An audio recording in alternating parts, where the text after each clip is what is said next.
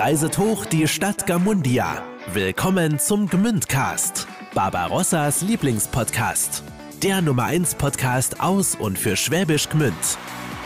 Wir feiern unsere Stauferstadt mit all ihren Kuriositäten, historischen Geheimnissen und Promis. Nun viel Spaß mit einer neuen Folge vom Gmündcast, Barbarossas Lieblingspodcast.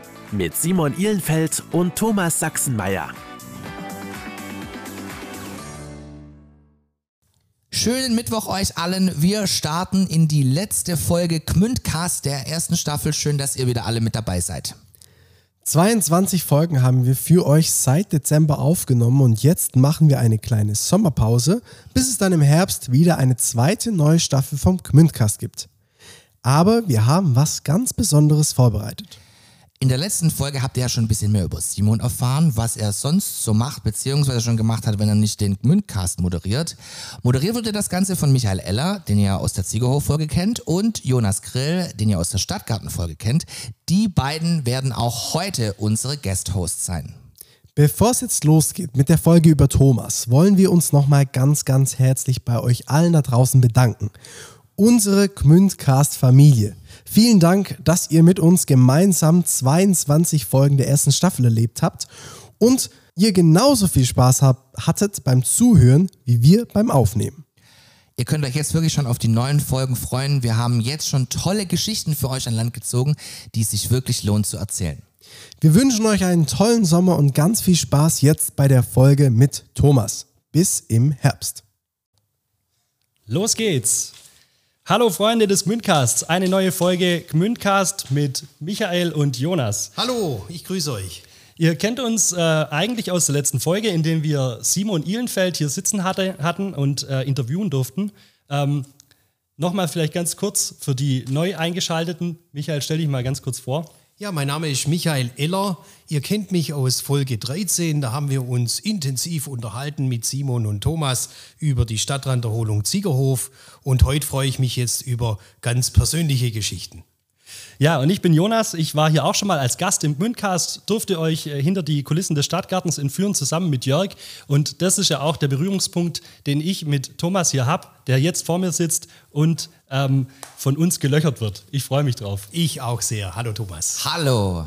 Ich möchte nur kurz sagen, ich habe heute die perfekte Sprechstimme übrigens. Leicht versoffen und verraucht. Also sonorer wird es nicht heute. Also super. Ja, das ist wirklich Perfekt. eine tolle Perfekt. Tonstimme, muss man sagen. Wie kommt's, Thomas? Wie kommt's? Du, äh, äh, war gestern auf einer Hochzeit von einem meiner besten Freunde neben Simon. Luki hat gestern geheiratet. Das war eine tolle Party, wunderbar. Aber ähm, äh, für alle, die mal, also wirklich der ultimative Katertipp, damit man am nächsten Tag keinen Kater hat, ist ja Elotrans. Kennt ihr das? Elotrans? Nee, Elotrans nimmt man eigentlich, wenn man Durchfall hat. Weil ah. wenn man Durchfall hat, gehen einmal die ganzen Elektrolyte ab. Ah. Und Elotrans ist so ein Ding, da sind die ganzen tollen Elektrolyte drin und die nimmt man abends, bevor man ins Bett geht, zusammen mit Magnesium, eine halbe Flasche stilles Wasser und der nächste Tag ist gerettet. Wirklich kein Witz. Also das ja. ist dein Geheimnis, Thomas. Schwör ich drauf. Ja, es kommt ja wirklich bei mir allschalt ja vor, dass ich mal was trinke. Also ganz selten. Also deswegen, aber da bin ja schon alt, deswegen muss man gucken, äh, dass man da äh, gut vorbaut für den nächsten Tag. Gell? Sehr guter Tipp, sehr guter Einstieg. Thomas, ähm, wir sitzen ja hier im Gmündcast und Gmündcast hat es ja schon im Namen. Ähm, was verbindet dich mit Schwäbisch Gmünd? Also man muss ja direkt mal sagen, ich bin ja gebürtig kein Gmünder, gell? Ach, das nee. ist ja schon absolut ja, eine Neuigkeit. Ja, also ich bin ja in Mutlangen geboren. Ach also so. nicht in Gmünd, ich bin ja alter Mutlänger. Ähm, aber natürlich in Gmünd aufgewachsen, in der Schule hier gewesen, mein Abi hier gemacht und ähm, bin halt ein ganz schlimmer Heimscheißer. Also ähm, habe die, die, ja, also die, die besten Momente hier in Gmünd miterlebt und äh, ja, deswegen. Und inzwischen darf man sagen, auch ein Gmünder Original. Ja, wer kennt Thomas Sachsenmeier nicht? Mhm. Auf allen Bühnen dieser Welt zu Hause, aber ja. vor allem auf denen in Gmünd. Äh, wirklich, äh, ja, kann man schon sagen, dass man dich inzwischen wirklich auch als Gmünder Original bezeichnen kann und das auch Anfang 30, mein lieber Scholli. Aber wir hören ja. Vielen ja. Dank für die Vorschusslob, ja, stark nett, danke, ja. Sehr gerne. Thomas, ähm, ich kenne dich und wahrscheinlich auch alle unsere Hörer als den Showman Thomas. Showman Thomas, Thomas Sachsenmeier, der auf den Gmünderbühnen zu Hause ist und nicht nur auf den Gmünderbühnen. Man kennt dich aus dem Radio, man kennt dich ähm, von Moderationen. Ähm, Kannst du uns mal sagen, wo hat es angefangen? Hattest du in der Schule schon ähm, da so ein bisschen den Drang, nach draußen zu gehen und, und ähm, ja, so zu moderieren und ähm, Schau zu spielen? Das kann ich dir gar nicht so genau sagen, Jonas, tatsächlich. Also ich weiß auch nicht, wie das jetzt kam. Ich war ja noch nie in meinem Leben sportlich, verstehst du? Also ich habe ja noch nie groß irgendwas zustande gebracht, sporttechnisch. Ich war ja mal im Tischtennis, ich war im Fußball, ich war im Handball, aber nach einmal waren die Geschichten auch dann immer zu Ende erzählt, weil das überhaupt nicht zu mir passt. Ähm, und habe dann auch Instrumente gespielt. Ich habe Gitarre gespielt, ich habe ähm, äh, E-Piano angefangen zu spielen. Das finde ich alles todeslangweilig. Und ähm, ja, wie ging das los? Also ich kann mich noch erinnern, also in der Grundschule, in der ersten Klasse, habe ich der Josef im Krippenspiel gespielt. Zusammen, meine Maria äh, war Annemarie Palfi, die ja auch ein paar von euch vielleicht kennen, die mich auch über meine Schulzeit hinweg immer wieder auf der Bühne äh, begleitet hat. Viele Grüße, Anja, falls du sie hörst. Ich Genau. habe dich seit 150 Jahren noch nicht mehr gesehen. Ich hoffe, dir geht's gut, ist alles Bene. äh, aber das war so das erste Mal, wo ich Theater gespielt habe. Und in der Grundschule ging das so ein bisschen los, dass ich mit, mit Paar aus meiner Klasse, also wir reden wirklich von Grundschule, äh, angefangen habe, Theaterstücke zu machen. Also so ganz so Sachen nachgespielt, die im Fernsehen kamen. Mach mal ein Beispiel. Okay, ganz schwierig, aber weiß nicht, ob das noch jemand kennt. Früher gab es zu Weihnachten bei Sat 1 immer diese, so, eine, so eine Märchenverfilmung. Prinzessin Fantagiro. Natürlich. Kennt ihr das noch? Ich Ich das. kenn's. Also. Die hat ja auch so einen Prinz Eisenherz-Schnitt Genau, äh, gehabt. so ein Pagenschnitt. Genau, genau, genau. genau, genau. Und das fand ich super. Super. Und dann haben wir da einzelne Szenen nachgespielt. Schön. Genau. Ja, ja. Also ich aus meiner Erinnerung halt raus. Also, aber es war ganz witzig, ja. Cool. Es ist, ähm, so fing das an in der Grundschule und dann ging das irgendwann mal, also es war auch noch in der Grundschule, da hat dann äh, mein Onkel Günther viel, äh, viel dazu beigetragen, äh, der ja hier auch in Gmünd wirklich viele, viele Jahre bei der Gmünder Bühne gespielt hat, beim Kobi Musiktheater dabei war. Die haben ähm, für äh, Gräfin Maritza einen Kinderchor gesucht. Und dann wurden halt erstmal die ganzen Kolbing-Mitglieder befragt, habt ihr nicht Enkelkinder oder Kinder oder was weiß ich. Und dann hat der Onkel Günther mich dahin geschleift.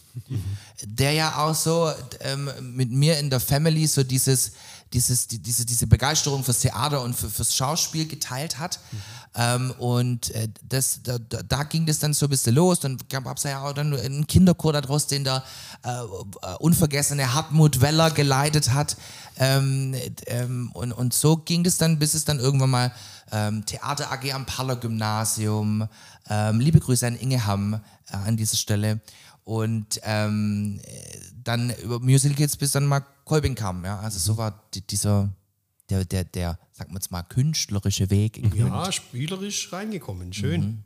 Also ich habe ja gehört, ich habe ja ein Vorgespräch gemacht mit Michael, dass du auch schon im Ziegerhof da äh, eine ganz besondere Rolle gespielt hast, in deiner Art nach draußen zu gehen. Michael, vielleicht willst du es ganz kurz mal erzählen. Ach du, der Thomas ist ja im Interview und äh, ich weiß jetzt nicht, ob er die Hintergründe wusste. Ich habe es äh, in der Folge 13 mal kurz anklingen lassen. Aber du erinnerst dich, glaube ich, selber dran. Äh, wann war denn, was war denn das Besondere am Ziegerhof in Bezug aufs Ziegerhof-Fest für dich? Ich bin zu dir gekommen und gesagt, ich will das unbedingt moderieren. Genau.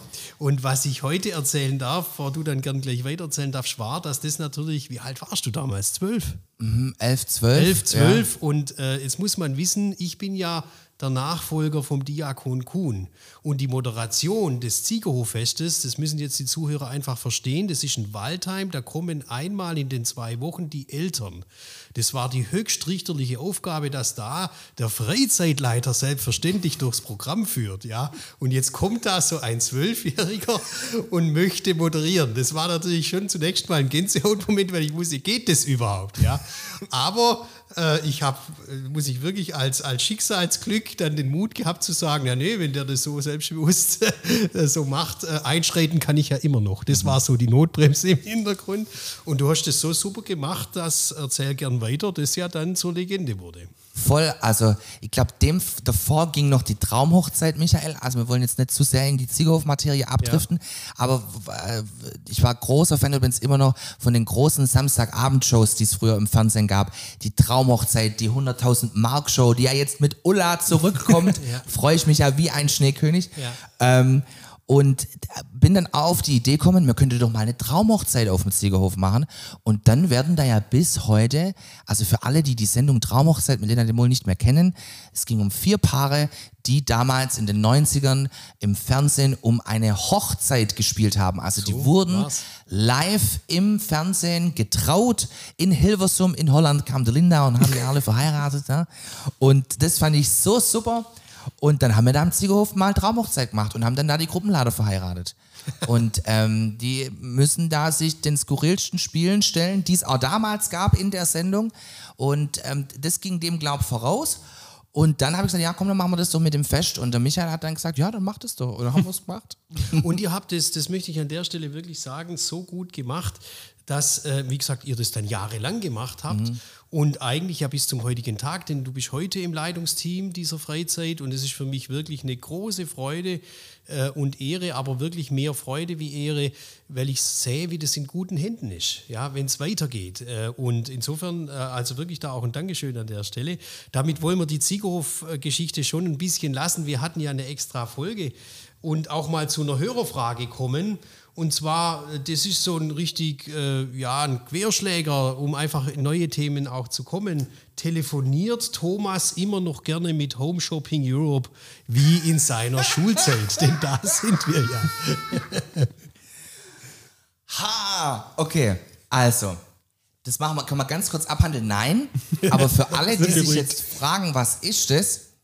Ich hatte früher, eine, also zur allgemeinen Belustigung, sowohl meiner Mitschüler im, im, im Gymnasium als auch auf dem Zielhof, wenn uns langweilig war, gibt es ja verschiedene Shopping-Kanäle bei uns in Deutschland, die man unter einer kostenlosen Telefonnummer erreichen kann. Und da mir ja ein ähm, gewisses schauspielerisches Talent nachgesagt war, wurde oder wird, ähm, habe ich mir immer den Spaß erlaubt, da anzurufen und Sachen zu bestellen, die es überhaupt gar nicht gibt. Ach, die gab es nie. Also ich habe dann Feenschalen bestellt und Klappstühle in ganz exorbitant komischen Farbnuancen. Und äh, die Challenge war ja immer, das so weit zu treiben, bis die selber schnallen, okay, das, das kann irgendwo nicht stimmen, ja. ähm, ja, ja. Das könnten wir ja fast in irgendeine Samstagabendshow noch einbinden. Ich erinnere mich an Karl Dahl. Ja, genau, der genau, genau, versteht sich genau, Spaß, genau, genau, war. genau, ja? genau. Also, das sei gleich mal eine Bewerbung an alle Sender Deutschlands. Ja? Thomas Sachsenmeier als Phantomanrufer bei den Shoppingkanälen. Super, ja. Doch, Feenschalen waren sehr beliebt damals. Thomas, ähm, wir waren ja gerade bei deiner Schulzeit. Neben dem Hobby äh, bei äh, Shopping Europe anzurufen, ähm, hat sich ja aber schon auch das Schauspiel bei dir so ein bisschen rauskristallisiert als so ein Ding, wo du vielleicht, oder die Moderation auch, wo du vielleicht später auch mal machen willst. Oder war das ganz anders und du sagst, "Ja, ich wusste überhaupt nicht, was ich machen soll, das war alles nur Hobby. Also, ich wusste wirklich nicht, was ich machen soll. Ähm, und dachte mir, komm, studierst Lehramt. Weil als Lehrer bist du auch Alleinunterhalter. Also da kannst du das auch machen. Ja, das. Weil, also ich wusste, ähm, also, und das meine ich überhaupt nicht despektierlich, aber also ich kann, ich kann das ein bisschen, aber für die große, weite Bühne reicht's nicht. Gell? Also das wissen wir alle und das ist auch völlig okay. Und auch wirklich, ich finde, man muss da auch dafür gemacht sein, äh, sich diesen Aufnahmeprüfungen zu stellen, ähm, da auch natürlich die Gefahr zu laufen, ähm, da abgelehnt zu werden und zu sagen, hey, nee, du bist da halt zu kackvogelig oder das, also in deinem Mund kannst du da der große Macker spielen, aber für die große Bühne reicht's nicht. Ähm, und Moderation war immer so ein Ding. Ja, wie wird man denn Moderator? Also wie, wie, wie stellt man das denn an? Ja, also Das ist tatsächlich auch eine höhere Frage. Wie Ja, wird genau. man Moderator? Nehmen wir die doch gerade mit Können wir- rein. Ja, genau. Also das war mir irgendwie nicht so bewusst. Also klar kennt man die Leute, die im Fernsehen sind oder im Radio oder die Veranstaltungen machen. Aber mir war nie bewusst, wie, wie werde ich das jetzt? Also es gibt jetzt nicht irgendwie eine Ausbildung, dass man da jetzt Moderator werden kann. Und ähm, natürlich auch aus, aus Sicherheitsgründen habe ich nachher ein Staatsexamen und im schlimmsten Fall werde ich verbeamtet und, und, Und Lehrer. mach dann Lehrer. Ne? Genau, also das Wir wollen an der Stelle alle Lehrer grüßen. Das ist ein sehr ehrbarer Beruf. Viele Grüße, ja, ja. Also ich, ich könnte mir das auch nach wie vor vorstellen, das zu machen. Habe äh, vor kurzem mir überlegt, weil ich ja dann nach dem Studium, als ich schon beim Radio war, noch an der Uni unterrichtet habe, das wird mir mal wieder reinlaufen. Oh, hat mir das Spaß gemacht. Wirklich super. Ähm, das hätte ich auch echt gern, würde ich gerne mal wieder machen, aber da habe ich nie die Zeit dafür. Ähm, aber ja, wie wird man Moderator? Ähm, auch ein Zufall, der ähm, überhaupt nicht vorhersehbar war. Also ich hatte mein Staatsexamen fertig und Vielleicht muss man da kurz mal reingrätschen. Du warst dann in Stuttgart an der Uni, richtig? Genau. Und was hast du Genau. da studiert? ich habe Deutsch und Englisch auf Lehramt studiert, habe erst nur vier Semester Geschichte studiert, ähm, aber das war mir dann zu doof, weil dann musste ich irgendwann mal anfangen, irgendwelche alte Steine zu übersetzen und Latein war eh nie mein Fall und dann dachte ich mir, ich werde nicht Archäologe werden. Also dann habe ich da, habe ich dann äh, Englisch hatte ich im Nebenfach und das habe ich dann zum Hauptfach gemacht und äh, habe dann Deutsch und Englisch studiert, habe da meine Staatsexamen gemacht und dann war das Staatsexamen rum. Und dann, normalerweise geht man dann anderthalb Jahre ins Referendariat, um dann eben zu dem universitären Teil eben den an der Schule den Teil zu machen und zusammen gibt es dann deine, deine Note nachher, wenn du Lehrer werden willst und dich bewirbst. Und habe mir ja schon oft mit dem Gedanken umtrieben, ich will das ja irgendwie mal probieren, ob das nicht klappt, weil ich würde es ja mein Leben lang vorwerfen, wenn ich es nicht mache, weil ich ja eigentlich, das klingt jetzt auch sehr despektierlich, aber Deutsch und Englisch studieren, das ist jetzt nicht so schlimm. Also ja. ich habe ja halbtags studiert, gell? Das darf mir auch keiner erzählen, gell? Ich habe ja, ja, ja, ich habe Also wir erfahren heute tolle Dinge. Das Nee. muss ich echt sagen. Aber ich ja- freue mich auch auf die Leser- und Hörerbriefe in Ja. dem Fall von den Englischlehrern dieser Nation. Aber Nee, mach nee. ruhig weiter, Thomas. Nee, nee, also wir wirklich, sind voll auf hab- Leitung. Wirklich, ich habe ja Freunde, die haben Jura oder Medizin studiert. Mhm. Die müssen was machen, wirklich. Fuck my life. Also die lernen ja Telefonbücher auswendig.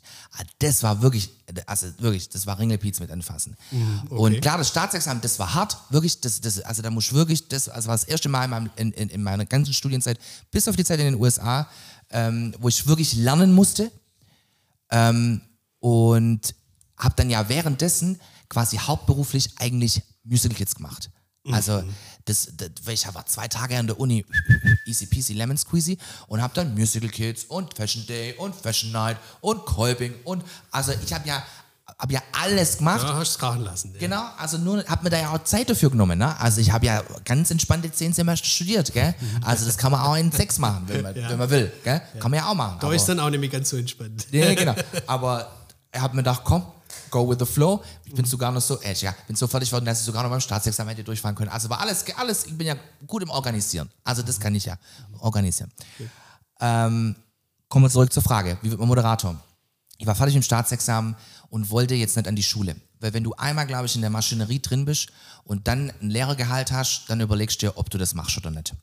Und wie es der Zufall so will, ähm, hatte Simons Freundin damals ihr Abitur beendet und war ähm, auf der Suche nach Studiengänge, was sie jetzt studieren will nach dem Abitur und war unter anderem auch an der HDM in Stuttgart und bringt mir einen Flyer mit, dass es da einen ähm, Masterstudiengang Moderation gibt. Heißt, wenn du ein allgemeinbildendes Studium abgeschlossen hast, also allgemeinbildend wirklich jedweder Art, kann man über einen Castingprozess diesen Master machen. Einen zweijährigen Master, der auch, ähm, glaube, 5000 Euro gekostet hätte, ähm, aber den man da machen kann. Voraussetzung, um überhaupt für diesen Studiengang zugelassen zu werden und den Castingprozess zu durchlaufen, war ein dreimonatiges Praktikum bei Film, Fernsehen, Rundfunk, Zeitung, Online, Print, whatever. Und weil ich ähm, äh, Big FM geliebt habe und es mein Sender war und jeden Tag, also die zwei Tage in der Woche, die ich eben an der Uni war, an Big FM vorbeigelaufen bin, weil Big FM liegt ja an der Kronenstraße in Stuttgart. Das ist so die Verlängerung ähm, von der Straße, die man, wenn man vom Hauptbahnhof rauskommt, Königstraße. quasi Königstraße Richtung Katharinenhospital, Richtung Universität läuft. Und da bin ich immer vorbeigelaufen und habe die da immer in ihrem gläsernen Studio gesehen. Und dann ich, komm, jetzt bewirbst dich da einfach mal. Also mehr als das abgesagt kriegst, kann ja passieren. Also für ein Praktikum in Vorbereitung auf das angestrebte Studium an der HDM. Ganz genau, richtig. Und dann habe ich dann ein Vorstellungsgespräch gehabt und wurde genommen. Hui. Und habe dann da mein Praktikum gemacht und dann lief's. Dann Und So wie da dann- haben die einfach gesagt, so äh, Thomas, du bleibst jetzt da. Also man muss sagen, ich glaube, man braucht einen ganzen Sack voll Glück. Wirklich.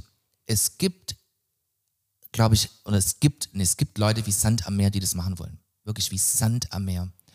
Und man braucht einen Sack Glück Und man muss manchmal, wenn man nicht Vitamin B hat, das ich zu dem Zeitpunkt nicht hatte, zum richtigen Moment am richtigen Ort sein. Und man darf sich halt auch nicht dumm anstellen. Also wenn ich euch jetzt sage, dass ich mir nach drei Wochen überlegt habe, mein Praktikum bei Big FM zu schmeißen, dann lacht ihr euch tot. Weil ich mit 28 da der Opa war. Fertig studiert unter 18-, 19-Jährigen. Und ich dachte mir, okay, wow, das wird jetzt spannend. Will ich mir das pressen? Aber was ich eigentlich als mein Nachteil empfunden habe, war mein Vorteil. Weil ich eben Sachen machen konnte, die die anderen nicht machen konnten. Und dann relativ schnell auch mein ehemaliger Chef mich bei einem Konzert erlebt hat. Das war mein erstes professionelles Interview, das ich geführt habe, beim kleinsten Konzert der Welt in Heidelberg äh, war es Alligator. Vielleicht kennt ihn der ein oder andere. Äh, Willst du mit mir Drogen nehmen, ist sein Song. ne? Aber was ja eigentlich gar nichts damit zu tun hat, als wer den Song kennt. Ähm, und ähm, darauf lief dann diese Maschinerie los. Also dann äh, war ein freier Mitarbeiterplatz frei, den ich dann übernommen habe, um dann äh, im Folgejahr mein Volontariat zu machen. Also für alle, die sich für die Medien interessieren, das Volontariat ist so A, das goldene Ticket, um dann nachher in den Medien arbeiten zu können und auf der anderen Seite eben die Ausbildung bei den Medien. Also das gibt es wirklich bei allen Formen von Medien, kann man das machen, egal ob man jetzt bei der Zeitung arbeiten möchte, beim Fernsehen oder so. Ähm, und da kriegt man dann eben, es ist jetzt keine IHK-Ausbildung oder so, aber man hat dann nachher quasi, ist dann nachher, je nachdem, für welches Mediengenre man sich da dann bewirbt, dann eben entweder Redakteur oder Moderator oder beides oder äh, Online-Redakteur oder Kameramann oder whatever. Jetzt hast du gerade gesagt, es ist kein IHK oder HWK-Beruf. Äh, ist es dann, gibt es trotzdem eine Prüfung oder ist es einfach, äh, kriegt man als Arbeitszeugnis bescheinigt und dann hat man ein Zeugnis, wo Genau. man sagen kann, ich habe diese Ausbildung gemacht. Genau, genau. Also man kriegt dann ein Volontariatszeugnis. Und also in dieser Zeit des Volontariats lernt man eben quasi in der Praxis das, was ich in der Theorie in dem Studium gelernt hätte. Ja. Ähm, das ich dann natürlich nicht machen musste, weil ich eben das, was ich wollte, direkt hatte, ohne überhaupt nur das Studium zu machen. Äh, was im, Na- im, im, in, in der Retrospektive natürlich Best-Case-Szenario war. Und das war dann schon krass. Dann, also ich weiß noch, ich saß dann in einer Konferenz und dann höre ich eine Stimme und dann ich dachte, die kennst du doch. Und dann sitzt dann da halt einfach mal ganz entspannt Dani Wiese, gell? die man halt aus dem Radio kennt. Äh, und dann da, das war, also war man dann schon so ein bisschen starstruck, äh, dann zu sehen, okay, das sind die halt so, okay, wow. Und dann die Abläufe, wie läuft so eine Sendung ab? Und das war dann schon krass. Und für dich wahrscheinlich wahnsinnig wertvolle Erlebnisse. Ja. Voll. Also die, ähm, die, die, die Zeit bei Big FM, die über sechs Jahre, das war, äh, wenn ich ins Lehramt gegangen wäre, das hätte ich niemals erlebt. Das war das größte Abenteuer meines Lebens. Ich vergleiche das immer mit dem Ziegerhof. Wirklich, also zu Big FM zur Arbeit zu gehen, war wie auf den Ziegerhof zu gehen, weil das wirklich ein Spielplatz ist, wo jeder machen kann, was er will, sein kann, wie er will, sich ausprobieren kann, wie er will, aber am Ende des Tages es natürlich funktioniert wie eine Anwaltskanzlei. Also es gibt halt Sachen, die laufen müssen und alles andere ist die Kür. Und äh, ich weiß auch, dass das äh, bei ganz vielen Medienunternehmen ganz anders läuft. Also da kochen die Praktikanten tatsächlich den Kaffee. Vielleicht kannst du uns äh, mal ganz, ganz kurz schildern, weil du jetzt gerade gesagt hast, man bereitet da eine Sendung vor. Was, was macht man da? Was, wie läuft sowas ab? Also kommt man da morgens einfach zur Arbeit und überlegt sich dann, was, was will ich machen? Oder ähm, wie läuft es? Also ich kann dir jetzt mal genau sagen, wie ich jetzt meine Sendung aktuell vorbereite. Also aktuell stehe ich um 6.45 Uhr auf und gehe dann ins Fitness Ui. und höre dann da, was die Konkurrenz macht. Also hör mir an, was Formate auf der Eins haben, was sind deren Themen. Also kommt ja immer darauf an, was für eine Art von Radio mache ich. Also mache ich eine Unterhaltungssendung, wo ich den Leuten versuche, ähm, tagesbefindlich was mit auf den Weg zu geben, wie das Wetter oder wenn heute Abend das Germany's Next Topmodel-Finale läuft oder äh, wenn man dran denken muss, nicht zum Autowäschen zu gehen, weil nämlich der Sahara-Staub wieder um die Ecke kommt. Oder gibt es irgendwas Wichtiges, was jetzt ansteht, wie jetzt, keine Ahnung, der ESC oder ist eine wichtige Wahl oder irgendwas, was jetzt die Region betrifft. Äh, und ähm, was gibt es sonst noch, was man äh, befindlich mitnehmen kann? Haben sich ähm, Harry und Meghan wieder irgendwie gestritten oder gibt es wieder irgendein neues Enthüllungsbuch? Oder kommt Bobble jetzt raus aus dem Bunker oder was passiert? und dann höre ich mir verschiedene äh, Sendungen an äh, und versuche dann für mich rauszufinden, was ich in meiner Sendung machen will. Und das höre ich so in anderthalb Stunden, äh, set mich durch die Programme und höre so was, was ich so, was ich so gerade Tagesthema. Tagesthema. Und dann überlege ich mir, wie ich das machen würde. Also wie ich das für meine Sendung quasi adaptieren kann. Und dann gehe ich so, bin ich so gegen 8.30 Uhr zu Hause, rufe kurz bei meinen Eltern an, gucke, ob alles klar ist. Dann gehe ich duschen und dann sitze ich an den Laptop und äh, schreibe meiner Redaktionsleiterin, sag, Sabrina, meine Themen heute. Piff, paff, puff, pum. Und dann hat sie vielleicht noch irgendwas, was sie noch wichtig findet. Und dann geht es in die Konferenz und dann bereite ich das vor. Mhm. Und dann ganz unterschiedlich. Dann gibt es, dass man eine Umfrage dazu holt, zu einem befindlichen Thema zum Beispiel. Jetzt war ja das, das Sommerwetter, das jetzt kommt, ne? also was sind die Grilltrends vielleicht oder mhm. ähm, gibt es ähm, irgendwas, was die Leute ähm, dieses Jahr unbedingt tragen müssen, modetechnisch sowas. Ne? Also oder ähm, ich brauche einen Interviewpartner, weil jetzt, vielleicht habt ihr das mitbekommen, ähm, das Gemälde von Emanuel Leutze, Washington Crossing, Delaware, äh, der ja äh, gebürtiger Gmünder ist, Richtig. bei Christie's in New York City für 45 fucking Millionen Dollar verkauft wurde und damit das fünf teuerste äh, Gemälde der Neuzeit ist, das vertickt wurde. Mhm. Und da guckt man natürlich, ähm, spielt mir jetzt bei Radioton natürlich besser in die Karten, weil ich ja sogar Gmünd als mein Sendegebiet habe. Ne? Ähm, mal beim Kunstverein anrufen, äh, kann man da irgendwie was machen. Also so muss ich das vorbereiten, äh, vorstellen. Mhm. Das sind natürlich auch sehr interessante Themen unter Umständen dabei. Leute, wie gesagt, ein Gmünder und plötzlich dann internationale Weltgeschichte, kann man mhm. sagen, mit dem großen Gemälde, das ja sehr bekannt ist. Ich möchte mal wieder gerade nach Gmünd kommen, das ist doch eine schöne Überleitung. Wir waren ja so äh, im Bereich Hobby aber das zieht sich ja durch dein ganzes Leben, kann man sagen. Und ganz intensiv war die Zeit während dem Studium, das hast du uns gerade erzählt. Und wir wollen aber da schon nochmal genauer reinhören, weil ja, ich habe es ja auch schon bei der Sendung vom Simon gesagt, ihr beide habt sicherlich in eurem jungen Alter schon sehr, sehr viel Erfahrung, aber wirklich auch sehr viel erleben dürfen. Und äh, bei dir, Thomas, da geht es irgendwo los mit Tetra Pak. Ja. Oh ja. ja. Möchtest du da ein bisschen was dazu sagen, bevor wir dann noch zu den Musical Kids kommen? Genau, also wirklich ein Herzensding. Also Tetra Pak müsst ihr euch vorstellen, sind die Leute, denen die Theater AG am Paller nicht ausreichend genug waren. Und damit meine ich nicht die Qualität, sondern die wollten mehr Theater machen. Also die wollten noch mehr. Die haben sich nicht zufrieden gegeben mit einmal ähm, eine, eine Vorstellung im Jahr zu machen, mhm. sondern die wollten mehr. Mhm. Und also das war wirklich from scratch, äh, begann damit, dass ähm, eine Nora Schüssler angefangen hat, selber Theaterstücke zu schreiben und wir die dann aufgeführt haben. Oh. Und es äh, ging dann weiter, dass wir dann ähm, eben die Klassiker durchgespielt haben, von Agatha Christie über Oscar Wilde. Ähm, wirklich eine ganz, ganz tolle Zeit mit ganz besonderen Menschen, ähm, die wir das in Eigeninitiative organisiert haben, mit dem Onkel Günther im Hintergrund, der uns immer die Theaterwerkstatt zur Verfügung gestellt hat. Ja, weil das unser, unser Wohnzimmer war.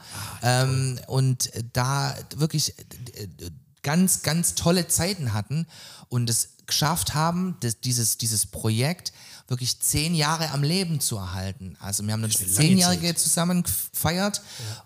Und dann war das eben nicht mehr möglich, in sechs Wochen ein Theaterstück zu inszenieren. Mhm. Also ich bin oft vom Ziegerhof direkt in die Theaterprobe gegangen. Ja, ja. Es war quasi immer, während den Sommerferien haben wir ein Stück auf die Beine gestellt.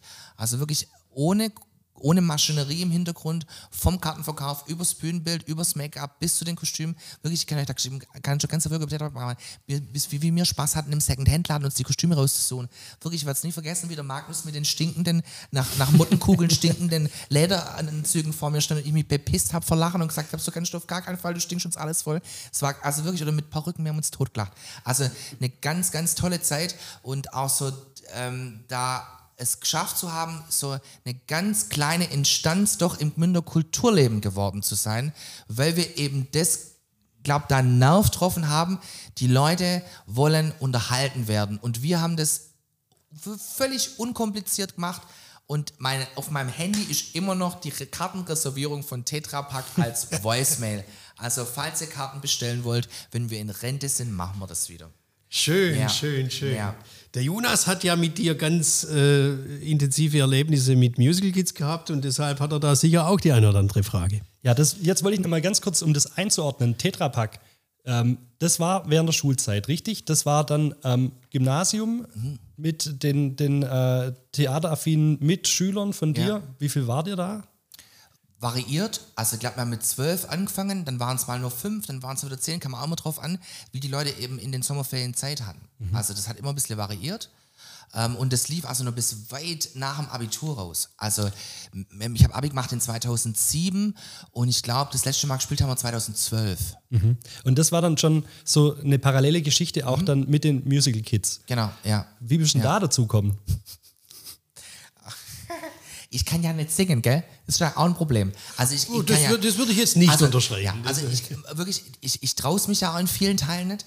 Äh, also wenn ich was singen muss, dann mit nur unfassbar guter Vorbereitung von Shirin Kasemi, die ich auch ganz lieb grüßen möchte, die dann wirklich mir jede einzelne Note vorspielt. Es darf auch nicht zu viel sein. ähm, deswegen war Musical Kids eigentlich für mich, für mich nie ein Thema. Aber ich kannte die Musical Kids, weil äh, Anja damals noch Nussbecher äh, mit mir äh, in der Klasse war und Arian, ähm, ihr Freund damals, auch schon ewig beim Musical Kids war. Und ähm, Anjas Papa, der Willi, Grüße, ähm, war der Chef von der damaligen Leiterin von Musical Kids, von Ines Erhardt. Und ähm, Ines sagt zu Willi Nussbecher, Herr Nussbecher, wir brauchen einen Mann, ich brauche einen Mann, ich, wir finden keine Männer. Und da Willi Nussbecher kannte mich ja von Geburtstagen, von der Theater AG und er sagte, ah ja, aber der Anja, da ist doch der Thomas, frag doch mal den.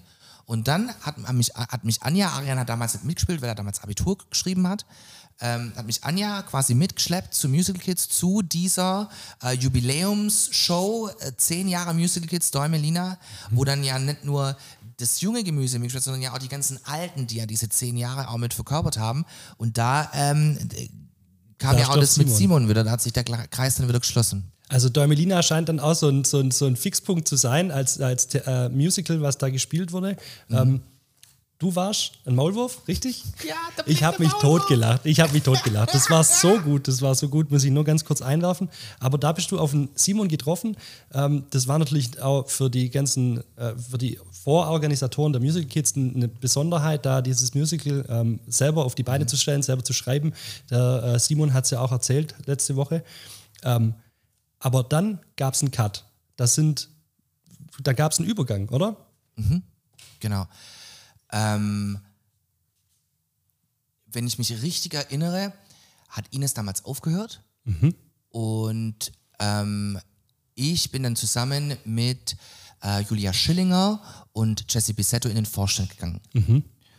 Also das erste Mal dabei und dann direkt danach gleich in den Vorstand. Genau, also direkt nach der Show ähm, oder also, also dann, ich weiß nicht, wann die Wahlen waren. Also ich habe auf jeden Fall, ich habe jetzt mein, mein, meine Vorstandsarbeit bei Musical Kids beendet. Äh, nach äh, drei, vier amerikanischen Präsidenten und drei Päpsten, gell? also so lang.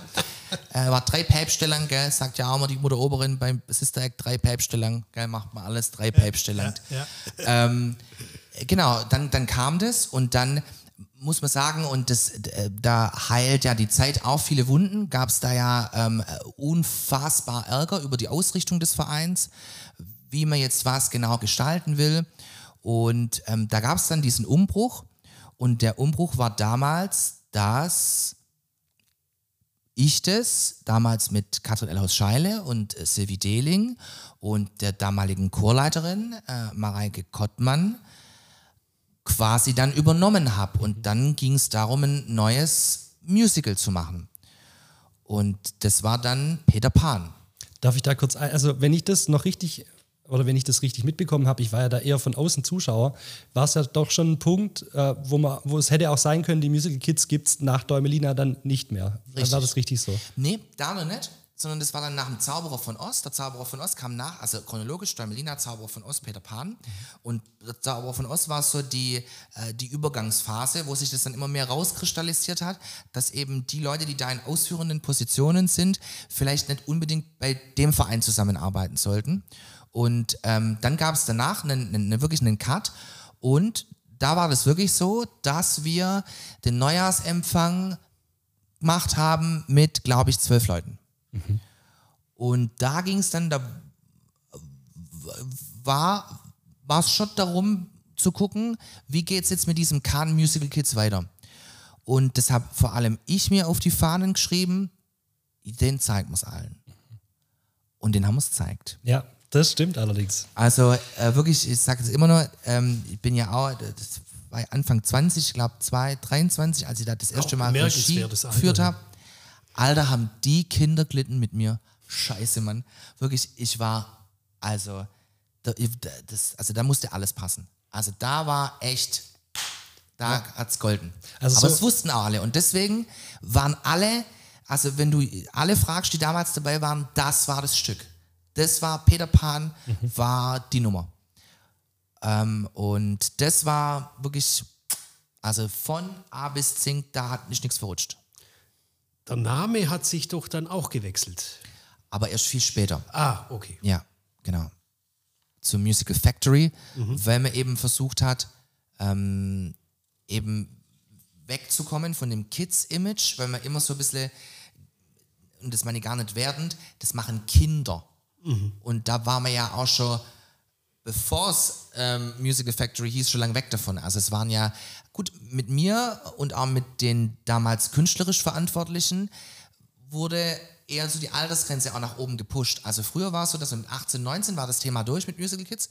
Und also ich fand das eigentlich, oder wir fanden das damals sehr schade, dass dann eben Leute, die eigentlich super im Saft standen, dann gehen mussten. Und ähm, deswegen hat dann irgendwann mal der Name nämlich zu dem passt, was man macht. Und deswegen wurde aus Musical Kids dann Musical Factory. Ja.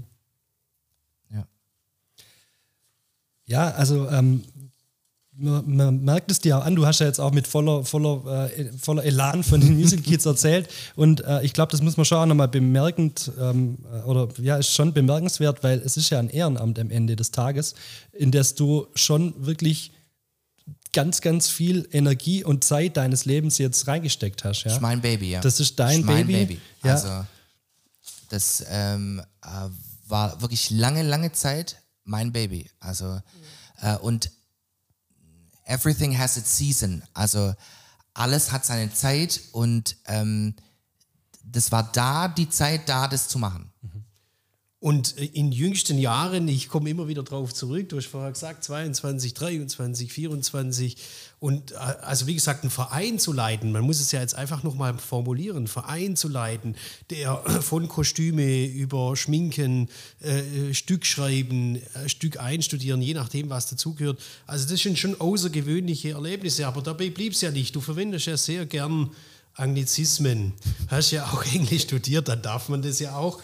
Amerika ist, glaube ich, ein Land, das dir irgendwie liegt. Du warst auch eine Zeit lang dort äh, im Rahmen deines Studiums. Möchtest du uns da vielleicht das ein oder andere Erlebnis erzählen oder vor allem, was begeistert dich so an den äh, United States of America? will nur einen kurzen Satz zu Musical Kids sagen, abschließend. Ähm, also, und, das, ähm, und der Verein funktioniert nur, weil alle den gleichen am Helm haben. Also, weil die wirklich für dieses Ding brennen. Also, egal, ob das die, die nachher im Orchester sitzen sind, die hinter der Bühne arbeiten, die ähm, stundenlang Kostüme nähen, die stundenlang in wirklicher Kleinst Detail und Liebe Arbeit reinstecken, das Bühnenbild machen. Das kann, das kann man, kann man, kann, kann man bezahlen. Ja? Also nur so funktioniert so ein Verein, äh, wirklich, den, den ich mit anderen über einen sehr langen Zeitraum führen durfte. Und jetzt komme ich zu Amerika, weil das muss man nämlich sagen, weil das ist ein Gemeinschaftsding und äh, Darf ich kurz einhaken? Wir wollen an der Stelle einfach auch mal Danke sagen, all denen, die sich in Vereinen engagieren. Ja. Corona hört auf, die Vereine gehen langsam wieder los. Leute, es rendiert sich in persönlichen Interessen, sich zu engagieren. Der Thomas hat gerade eine Brandrede gehalten. Das gilt für alle Vereine, ob es Fußball ist, wo der Simon erzählt hat vorher, oder du jetzt im Theater, im Kulturbereich. Also meldet euch gerne an, ob es dann die Stauversager ist, die Kolping Musicals, wenn sie wieder kommen, oder eben Musical Factory. Äh, es ist schön, in der Freizeit solche Abenteuer zu erleben. Und dann landet man irgendwann in Amerika, Thomas. Wie geht's da weiter? Genau, habe ich studiert, also habe ich mein Auslandssemester gemacht und die Zeit in den USA war, glaube ich, die prägendste Zeit meines Lebens. Also das war schon immer mein großer Traum, in den USA zu leben, das mal mitzumachen, diesen, diesen Way of Life zu spüren und landete dann, weil ähm, man an der Universität Stuttgart, die ja nicht für ihre Geisteswissenschaften bekannt ist, äh, sondern eher für Duft- und Schaumbartechnik und so Sachen, ähm, landet man dann nicht in New York City oder in Los Angeles oder äh, in Baltimore oder in Boston, sondern man landet in Lawrence, Kansas, in the middle of nowhere. Also wirklich, wenn man mit dem Finger äh, äh, auf die United States of America gehen würde und genau in der Mitte, da ist Lawrence, Kansas. Also der mittlere Westen, Cowland. Und ähm, Das Land der Kühe. Genau, genau. Also müsst ihr euch vorstellen,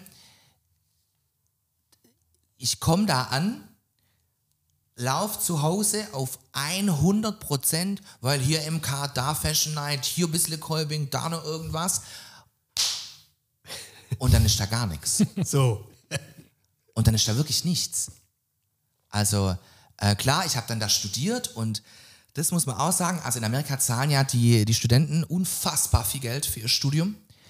Habe damals ein Stipendium gekriegt. Also wirklich, ich kann jeden nur ermutigen, es ist alles bezahlbar und es kann man alles machen, weil nämlich, wenn man äh, das über die Uni macht, bekommt man das auch bezahlt. Also diese, diese Tuition, diese, diese, diese, ähm, diese Semestergebühr. Und dadurch, dass die ähm, ähm, äh, Eltern ja schon für ihre Kinder, wenn sie auf die Welt kommen, ein Konto anlegen, damit sie überhaupt studieren gehen können, ähm, da, da unfassbar viel Geld aufgewendet wird, muss man natürlich auch was dafür kriegen. Und also die, die Qualität der Kurse, der Dozenten, die Arbeit mit den Dozenten in den USA ist nicht zu vergleichen mit dem, was ich in Deutschland in, meinem, in meinen Fächern erlebt habe.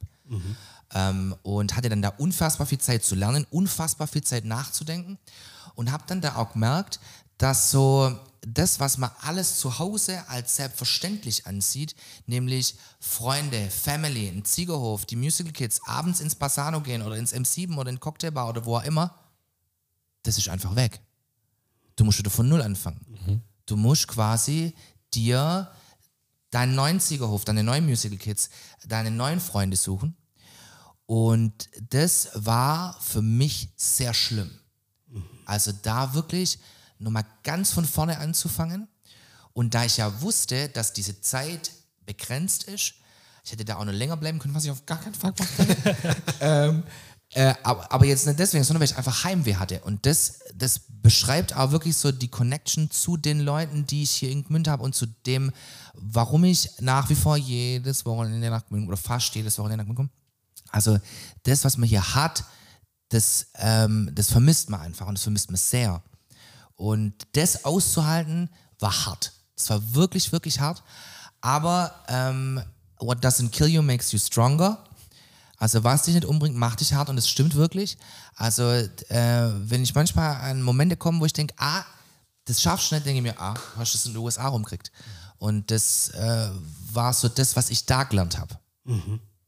Und äh, welche Ausbildung stand dahinter, wenn ich das nochmal so herausarbeiten darf? Du warst da im Rahmen des Studiums und hast dort was genau gelernt? Genau, ich habe da Kurse belegt, also quasi die, die man dann ja auch hier in Deutschland hat anrechnen lassen können. Also das ging von ähm, Theaterkursen, äh, äh, amerikanische Literatur, deutsche Literatur. Ja, Okay. war auch mal spannend zu sehen, wie deutsche Literatur im Ausland unterrichtet wird. Wir wollen an der Stelle vielleicht nochmal erwähnen, ich weiß gar nicht, ob wir es jetzt im Gespräch schon hatten, dass du, wenn ich es richtig weiß, einen Masterabschluss. Wir haben einen Doppelabschluss, ja, Das, äh, weil mein Staatsexamen so gut war. äh, so, so. Und wie nennt sich dieser Abschluss bloß? Ah, na, also das, da ich ja noch ja, alte Prüfungsordnung studiert habe, ähm, es gibt ja immer verschiedene Prüfungsordnungen, die sich ja immer erneuern. Und Ja. wenn man dann einen gewissen Schnitt hat, Ja. hat man quasi zum Staatsexamen den äh, Magister dazu gekriegt. Damals war das so der Richtig. Magister. Also quasi der Opa vom äh, Master. Mhm. Ähm, genau. Und äh, der, äh, was verbirgt sich? Also Master in, Nee, das, ist- das ist, du bist ein Magister, ich bin Germanistik und in Anglistik ein Magister. das wollte ich hören. Genau. Okay, ah ja, Ja. okay. Ja, Thomas, ähm, ich habe nur eine Frage, bevor ich dann wieder an der Jonas übergebe. Wir laufen so langsam aus, also wir sind jetzt bei 45 Minuten, dann bloß, dass wir auch ein Zeitgefühl kriegen. Du hast keine Uhr, deshalb erwähne ich es in der Sendung. Aber eine Hörerfrage ist halt doch sehr wichtig, die müssen wir stellen. Äh, die, die Hörerinnen und Hörer äh, haben natürlich schon jetzt dich auch als Moderator in Schwäbisch Gmünd wahrgenommen, als äh, du arbeitest ja hauptberuflich auch bei Radio Ton derzeit. Äh, und da eine ganz einfache Frage, die ich aber so nett fand und die ich eigentlich auch sehr wichtig finde. Kennst du berühmte Leute? Hast du schon berühmte Leute getroffen? Oh ja, sehr viele sogar. Ja, lass mal hören. Ja, also das ist natürlich ein unfassbares Privileg, gell? also das mal äh, erleben zu dürfen. Also ähm, egal, ob man zehn Meter weg von der Lady Gaga steht oder mal einen Ed Sheeran interviewen darf oder mit Matthias Schweighöfer irgendeine Blödelei machen darf oder mal mit der Katy Perry ein Zoom-Interview hat. Das ist schon ein unfassbares Privileg, äh, die Leute treffen Also tatsächlich diese bekannten Leute äh, hast du auch schon äh, äh, getroffen und interviewt. Genau, ja. Und ähm, jetzt muss ich dich aber nochmal fragen, da gibt es doch bestimmt, also wie gehst du da ran? Bist du da vorher aufgeregt? Ist dir da vielleicht auch schon mal irgendwas Peinliches passiert bei so einer Nummer oder lief das immer so alles smooth durch?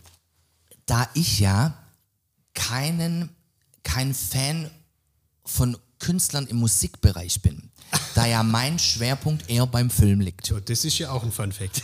Also würde man mir jetzt eine Meryl Streep vorsetzen oder eine Kate Blanchett oder einen Jack Nicholson, würde ich mich einscheißen. Ja, okay. aber alles andere ist okay. Also klar, vor der Katy Perry und dem Ed Sheeran geht ja auch die Pumpe, ja. Wobei, als ich Ed Sheeran damals interviewt habe, war er noch nicht der, der jetzt war. Also das war wirklich zur Veröffentlichung von seinem ähm, Album Divide, auf dem ja auch äh, Shape of You und, und äh, Castle on a Hill drauf war, die ja dann Hits ohne Ende wurden. Ähm, aber deswegen sehe ich die Leute eigentlich als mir, das klingt ganz arg eingebildet, aber die kommen halt zu, mit mir zum Spätzlehalter. Super, aber ich glaube, das ist dann auch die Eigenschaft, die man haben und muss da als bin ich ganz entspannt und das hat mir schon oft den Arsch gerettet, weil du ja auch manchmal mit Künstlern zu tun hast, die ja auf sowas gar keinen Bock haben. Und da sagst du mal, der zieht sein Programm durch. Ich habe mein Programm und das ziehe ich durch. Und es gab schon Künstler, da kamen, also ihr müsst euch vorstellen, wenn die Künstler kommen, dann, bringen die normalerweise immer eine Begleitung mit. Da ist jemand von der Plattenfirma dabei, jemand vom Management, nur jemand, der die persönlichen, ne? ähm, dass schon ein paar Mal die, die, die ähm, äh, äh, Promoter von den Plattenfirmen zu mir kommen sind und gesagt haben, sie hätten das Interview nach drei Minuten abbrauchen. Und dann habe ich gesagt, aber ihr habt doch hier mein Programm. Also, und deswegen, also das ist so vielleicht auch dann das, was mir da dann immer hilft. Ähm, aber nee, also so richtig, also ich da, und das finde ich auch wichtig in so Interviews, man sollte die Leute A respektieren und auch genau das von denen erwarten, gegen, von seinem Gegenüber. Und man sollte die Leute nicht in die Enge treiben. Also es gibt natürlich Künstler, bei denen man manche Sachen besser nicht fragt. Aus persönlichen Gründen, aus Gründen, ähm, weil es vielleicht unangenehm für die Person werden könnte. Und ich stelle mir immer vor, würde ich so eine Frage gestellt bekommen wollen. Und wenn ich sage, nee, das will ich nicht wissen, äh, würde ich nicht wollen, dann mache ich das auch nicht. Gute Einstellung. Und deswegen äh, habe ich da manche im, im, im, äh, im, im, im Showbiz bekannte Persönlichkeiten, die als sehr schwierige Interviewpartner gelten. Das war super. Super. Ja, schön. Ähm, du hast ja jetzt auch schon zwei, dreimal so anklingen lassen und da passt jetzt auch eine Hörerfrage dazu. Daniel fragt nämlich, ähm, warum du bei Big FM rausgeflogen bist. Das setzt jetzt natürlich erstmal voraus, dass du da rausgeflogen bist. Süß, ja. Also, ich, mich würde, das interessiert mich ja. Also, ich bin ja wirklich ein ganz kleines Licht. Wirklich, also ein Mini-Licht in, in dieser Welt. Aber ich finde es dann schon bemerkenswert, wie Leute überhaupt drauf kommen, dass ich irgendwo rausgeflogen bin. Also, ich kann das sagen, ich bin nirgends rausgeflogen. Ich wollte mich weiterentwickeln. Ich wollte was Neues machen. Ich wollte ähm, meine eigene Sendung haben. Bei Big FM habe ich ja immer die Samstagssendung gemacht und ähm, immer für die Kollegen, wenn die im Urlaub waren, habe ich immer die, die Schichten vertreten und habe mich äh, vor allem äh, in, in der letzten Zeit dann bei Big FM noch eher um die äh, Organisation und Gestaltung der äh, Programmaktionen gekümmert und äh, um, um die Verlosung dieser Aktion. Da warst du auch Leiter der Genau. Abteilung. Ja. Und habe mich dann aber bewusst dafür entschieden, einen Schritt zurück zu machen und nochmal intensiv in die Moderatorenschiene zu gehen. Weil man muss schon sagen, äh, als Moderator bist du, also ich weiß nicht, wie es beim Fernsehen ist, aber beim Radio, ich meine es ganz liebevoll, aber am Ende der Nahrungskette, weil wenn deine Zahlen nicht stimmen, wenn du, keine Ahnung, also du, du hast ja eben nicht so den, den, den, die Entscheidungsgewalt und den Spielraum, den du vielleicht hättest, wenn du jetzt in einer leitenden Funktion in, in einem Sender arbeitest. Aber da ich das unbedingt machen wollte, habe ich mich dann auch äh, in äh, 2021 dann schon intensiv mit dem Gedanken umgetragen, was mache ich denn jetzt? Und ähm, habe ähm, bei Big FM einen fantastischen Job gehabt. Also ich habe Sachen erlebt, ähm, habe ich ja schon gesagt, die Money can't buy. Und ähm, bin denen unfassbar dankbar und, das, und ich bin da, hab da ganz normal gekündigt, wie jeder andere auch, wenn er einen Job wechselt. Und ähm, bin da genauso friedlich, wie ich kommen bin, genauso friedlich mit allen gegangen. Und die haben das verstanden und ähm, ja, Und jetzt bist du bei Radioton genau, und das hatte dann auch einen Umzug zur Folge, ne? genau. Du musstest weg von Gmünd. Ja, in richtig? the mo most unsexiest, sexiest town of the entire planet wahrscheinlich. Also halb Bronx, fuck my life. Also ja, da will glaube keiner richtig von. Spund, aber ich wohne in einer sehr schönen Gegend und fahre mit dem Rädle sechs Minuten zum Sender. Super. Traumhaft, traumhaft und umweltfreundlich. Genau, super. Aber Gmünd hatte ich ja zum Glück nicht verloren. Äh, man sieht es ja auch, ähm, erstens mal Gmündcast natürlich, aber wer jetzt ähm, so aufmerksam deinen Instagram-Account verfolgt, der sieht dich ja ganz oft auch ähm, beim Entenfüttern. Ja, ja. Und da wird immer so getan, wie wenn du das deinem Vater zuliebe machst, aber ich habe da so ein bisschen den Verdacht, dass es eigentlich um dich geht beim Entenfüttern, oder? Bist du auch so ein, so ein, so ein, so ein Entenfütterer? Also ich bin ja auch wirklich von Haus aus Rentner im Herzen, gell? Also ich mag das ja gern, ich gehe gern zeitig ins Bett, ich will mal Ruhe, gell? Ich bin ja auch schon alt, deswegen, man muss da ja gucken. Deswegen. ähm, aber äh, in dem Fall ist es tatsächlich so, also das ist so die bittersweet Story dieser, dieses Rentner-Contents. Äh, so vor einem Jahr muss man leider erfahren, dass mein Vater sehr schwer krank ist. Und ähm, man dann, wenn man weiß, dass man nicht mehr so viel Zeit hat, die natürlich sehr intensiv nutzt. Puh, jetzt kommt mein Moment. ähm, und das ist so ein bisschen meine Erinnerung von, für das, wie man diese Zeit verbringt. Weil er halt einfach so ist, wie er ist. Und er ist dieser Rentner, er ist dieser Vollblutrentner, wirklich. Der geht wirklich zum Entenfüttern, wirklich. Der macht es, der sammelt das alte Brot und geht zum Entenfüttern, gell? Und hat immer seinen Regenschirm dabei. Und es ist wirklich, der, mein Vater ist äh, Kult, wirklich. Der, also für alle, die ihn näher kennen, die wissen, der ist genauso, wie er da auf den Videos ist. Und für ihn zu sehen, dass das andere auch witzig finden, wie, aber er, also das, das, ja, das ist unvergleichlich einfach. Und ähm, ja, das ist so äh, meine kleine Hommage an meinen Papa. Und es zeigt auch die Herzlichkeit der Aufnahmen. Bevor wir dann äh, so zu den letzten Fragen kommen, möchte ich auch noch mal eine Hörerfrage, die ganz gut passt. Wir sind ja bei Gmündcast, den Jubiläumssendungen. Äh, jetzt schauen wir mal ein bisschen voraus. Ihr geht ja dann jetzt in die Sommerpause, Ja. deshalb diese zwei äh, Sondersendungen mit euch beiden, die uns wahnsinnig viel Spaß gemacht haben. Ähm, aber da, wie gesagt, die Hörerfrage, die müssen wir schon noch stellen. Äh, was, welche Gäste wünscht ihr euch denn noch für die Zukunft? Was gibt es denn noch bei Gmündcast zu entdecken? Habt ihr da Ideen, Planungen, die ihr heute schon mal in Ausblick stellen wollt? Ich glaube, das ist ganz schwer zu beantworten, weil ich glaube, dass jeder eine Geschichte eigentlich zu erzählen hat. Sehr ich habe schon ein paar Leute auf der Liste. Also die sollen das jetzt natürlich nicht aus der Folge erfahren, dass ich sie anschreiben werde. Okay. Aber zum Beispiel, weil ich bin mir sicher, dass sie es nicht hören wird, aber ein ganz großer Wunsch von mir ist es, Traudel Kölner zu interviewen. So. Und die wir wird- grüßen und bitten drum. Wird niemand kennen. Frau Kölner ist, glaube ich, die älteste Reisebürofrau in Gmünd. Frau Kölner schafft, glaube ich, schon seit 190 Jahren beim Reisebüro Stiegelem. Frau Kölner hat die 80 weit hinter sich gelassen. Und Frau Kölner ist, also ich weiß nicht, ob sie jetzt noch arbeitet, aber die ist derart fit, was Reisen angeht, die hat bestimmt Stories zu erzählen, da fällt um. Also, Frau Kölner, falls Sie es hören, Sie kriegen bald einen Anruf. ähm, also das ist so für, für mich jemand, den, den ich mal auch in der Öffentlichkeit vorstellen möchte. Wir wünschen es dir. Und ich füge hinzu, äh, du kannst auch gerne jetzt dann nochmal auf Englisch ins Mikrofon sagen, bevor wir zu den letzten zwei Fragen kommen oder einer Frage, äh, dass äh, Meryl Streep oder irgendjemand anderes Bekanntes sicherlich für den Gmündcast auch in Frage käme. Aber das musst du auf Englisch sagen, das kann ich leider nicht anmoderieren. Also wenn einer dieser Celebrities nach Gmünd kommen sollte, der lebt leider nicht mehr. Und das wäre Sir Peter Ustinov gewesen, der ja, einen, Richtig, der ja einen, einen direkten Bezug zu Gmünd hatte, Jawohl. der ja auf dem Rehnhof getauft wurde. Schönblick. Im Schönblick, genau. Der leider nicht mehr lebt, aber das wäre auch zum Beispiel jemand gewesen, also wäre der mal da, alter Schwede, der wäre nicht nie kommen, weil der ja schon, also, ne, das ist ja zweifacher Oscar-Preisträger und also. der wäre schon gekommen. Ich glaube, der wäre gekommen. Ja, also das wäre. Ja, aber Meryl, die ist busy. Die kommt Mhm. nicht. Gut, ähm, lieber Thomas, ich bedanke mich schon mal ganz, ganz herzlich äh, bei dir für deine Zeit und dass wir dich interviewen durften. Ähm, am Schluss hatten wir ja letzte Woche beim Simon auch schon eine Frage. Wir würden die ein bisschen abändern diesmal und würden dich gern fragen, was schätzt du denn an dem Simon am meisten, deinem Podcast-Partner?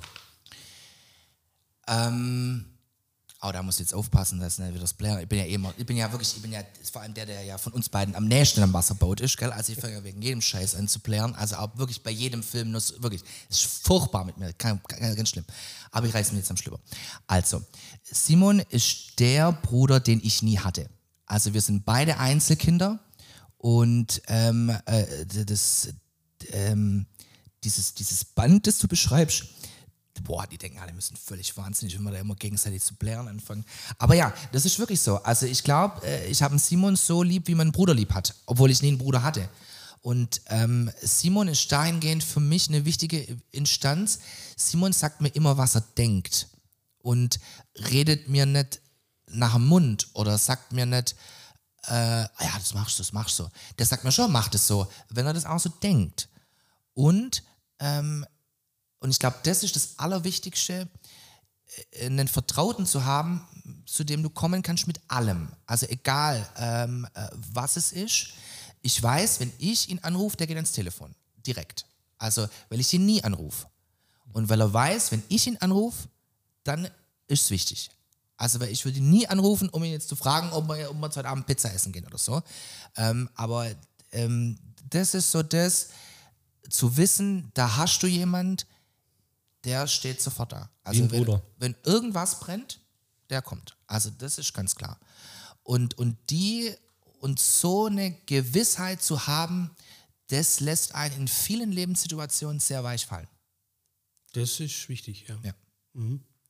Ja, liebe Zuhörerinnen und Zuhörer, wir sind am Ende der Sondersendung mit Thomas Sachsenmeier. Thomas, ich möchte dir noch, äh, vor der Jonas dann gerne den letzten Gruß sendet, etwas sagen, was ich über all die Jahre bei dir festgestellt habe. Wir sehen uns ja auch nicht so oft, aber ich glaube, in dieser Sendung hat man das hören und spüren dürfen und deshalb möchte ich so für mich auch auf den Ping Punkt bringen. Äh, der Thomas Sachsenmeier ist eben nicht nur ein Showman, sondern er hat jede Menge Philosophie und Tiefgang. Und das habe ich immer sehr an dir geschätzt und das macht dich zu einem wunderbaren Menschen wie den Simon auch. Und deshalb wünschen wir euch weiterhin viel Spaß mit dem Gmündcast. Das ist eine ganz tolle Idee. Deshalb haben wir beide wirklich geholfen. Viel Erfolg dir auf deinem weiteren Lebensweg. Und ich hoffe, euch zu Hause hat Spaß gemacht zuzuhören. Ich war der Michael. Ja, und danke, lieber Michael, für die Überleitung. Aber ich meine, nach solchen Worten am Ende ähm, reicht es eigentlich, brauche ich nichts mehr sagen. Du hast alles gesagt. Vielen Dank, Thomas. Vielen Dank fürs Zuhören. Danke euch, das war großartig. Also ich hätte mir keine besseren Interviewpartner wünschen können wie euch, die, die mich und Simon ja aus so unterschiedlichen Bereichen des Lebens kennen ähm, und ähm, uns in, in, in den unterschiedlichsten ähm, Situationen geholfen haben, äh, inspiriert haben, gestärkt haben. Und das ist echt cool. Und auch zu sehen, dass ihr zwei euch, die euch nicht kannt habt, das so super funktioniert hat. Mua. Hat mir, hat mir, wirklich auch sehr. Also ich muss sagen, Jonas, das war eine super Zusammenarbeit. Gerne mal wieder. Also, alles Gute euch und euch hoffentlich allen draußen viel Spaß beim Zuhören. Ciao, ciao. Tschüss. Ihr habt eine Gmünder-Geschichte für uns, die wir allen erzählen müssen? Dann schreibt uns an info@gmündcast.de oder klickt euch jetzt rein auf www.gmündcast.de für weitere Infos. Folgt uns auch gerne auf unserem Instagram-Account. Bis zum nächsten Mal beim Gmündcast, Barbarossas Lieblingspodcast.